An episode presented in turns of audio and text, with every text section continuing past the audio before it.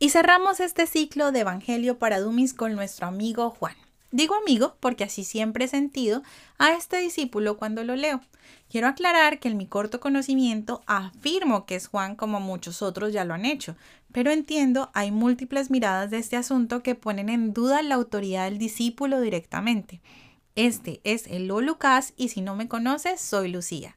Para mí, Juan es el chico diferente, esa ovejita rara que habita en la casa y que es más emocional, que siente más y se fija en otras cosas más espirituales.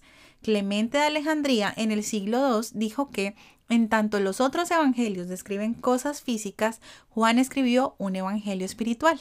Y no es que Jesús deje de lado los discursos y la teología, solo que en este libro hay milagros interesantes que nos recuerdan el poder de Jesús y su interés directo por nosotros desde el más genuino amor.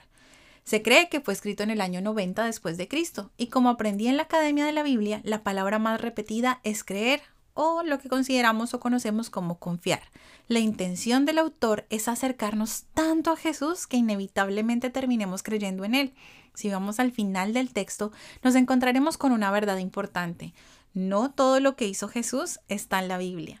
Antes de continuar, quiero hacer la salvedad que gran parte del material que aquí se describe es un resumen del material recibido por parte de Academia de la Biblia en cabeza de mi profesor Alex San Pedro.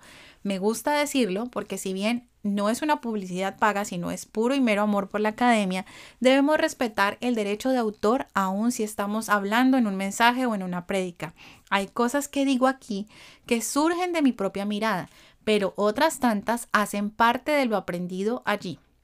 Hecha la salvedad y la cuña, continuemos. En esta mirada del Evangelio veremos siete señales y siete discursos. Voy a hacer énfasis en las señales y quiero que pongan atención. Si ustedes tienen ahí su agenda, escríbanlo pues.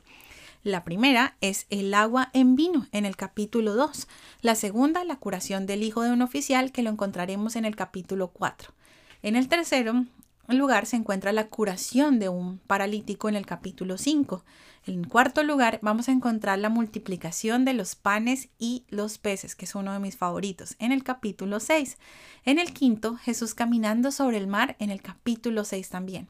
En el sexto, la curación de un ciego, en el capítulo 9.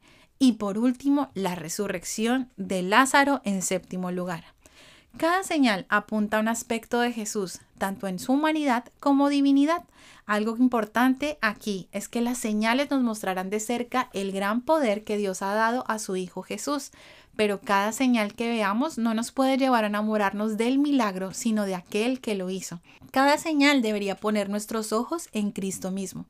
Como decía mi profe en clase, el Evangelio de Juan nos mostrará a un Dios en Jesús, si nos preguntáramos cómo es Dios, podremos identificar que Dios es como Jesús. De nuevo, Juan el Bautista será el precursor, quien abre camino para que Jesús llegue y haga lo suyo. Será ese gran telonero olvidado después que el artista principal salga a tocar.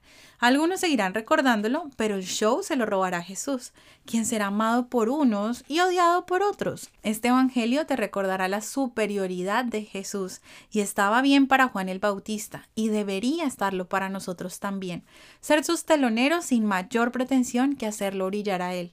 Por esto, no es raro encontrarnos en este Evangelio aquella popular frase en el capítulo 3 que dice, es necesario que Él crezca y que yo disminuya. Capítulo que también nos recordará que solo somos el amigo del esposo, que ayudará a que su novia, la iglesia, esté lista. Nos encontraremos también con la preciosa historia de Nicodemo, que a mi concepto tira abajo eso de que Jesús tenía declarada la guerra a los religiosos y que justifica ahora un montón de barbaridades que he venido escuchando. En esta historia veo un Jesús disponible para todos, aún para ese hombre que sumergido en el sistema religioso como Nicodemo, se hace preguntas y logra un acercamiento de fe y conversión. También veremos a las mujeres muy presentes, la samaritana, María Magdalena, y algo precioso en esta mirada del Evangelio hallaremos la palabra Salvador. En el capítulo 8 encontraremos una historia que según aprendí es un incrustado que no aparece en los mejores manuscritos y es el pasaje de la mujer adúltera, donde recordaremos la famosa frase ni yo te condeno, vete y no peques más. Veremos un Jesús más dedicado a sus discípulos, a su preparación, menos personaje público y más íntimo. En el capítulo 13, el discurso de la última cena será más largo y veremos la escena más preciosa mi concepto, donde la humildad y mansedumbre de Jesús se manifiesta por completo. Ese momento donde lava los pies de los suyos, esos pies sucios, quizás pecuecudos, o como dicen en Argentina, llenos de olor a pata, que recorrieron muchos lugares junto a él.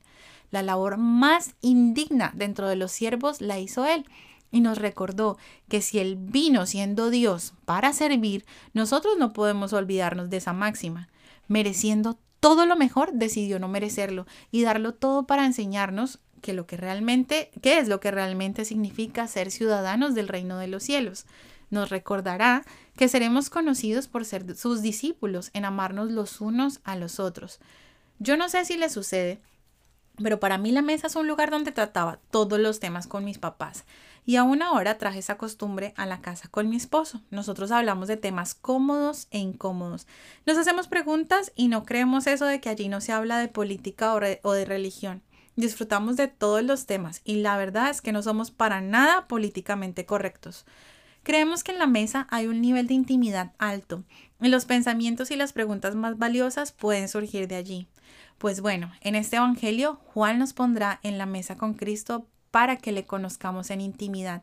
Allí hablará de temas bellísimos, pero quizá incómodos para la sociedad actual, máximas que no entran en el discurso del self-care, del huir de las relaciones tóxicas o el merecer algo, por encima de servir a los demás, inclusive a esos difíciles de amar estará presente en la obra del Espíritu Santo.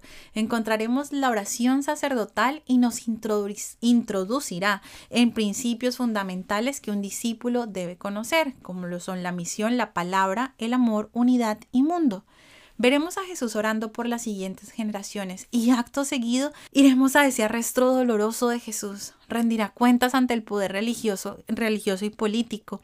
Vendrá su muerte y habrá luego un énfasis especial en su resurrección aparecerá a sus discípulos y nos mostrará que aun si dudamos como Tomás, Él responderá nuestras dudas, se reconciliará con Pedro y le recordará que no debe fijarse tanto en lo que hacen los otros, sino poner sus ojos en lo correcto.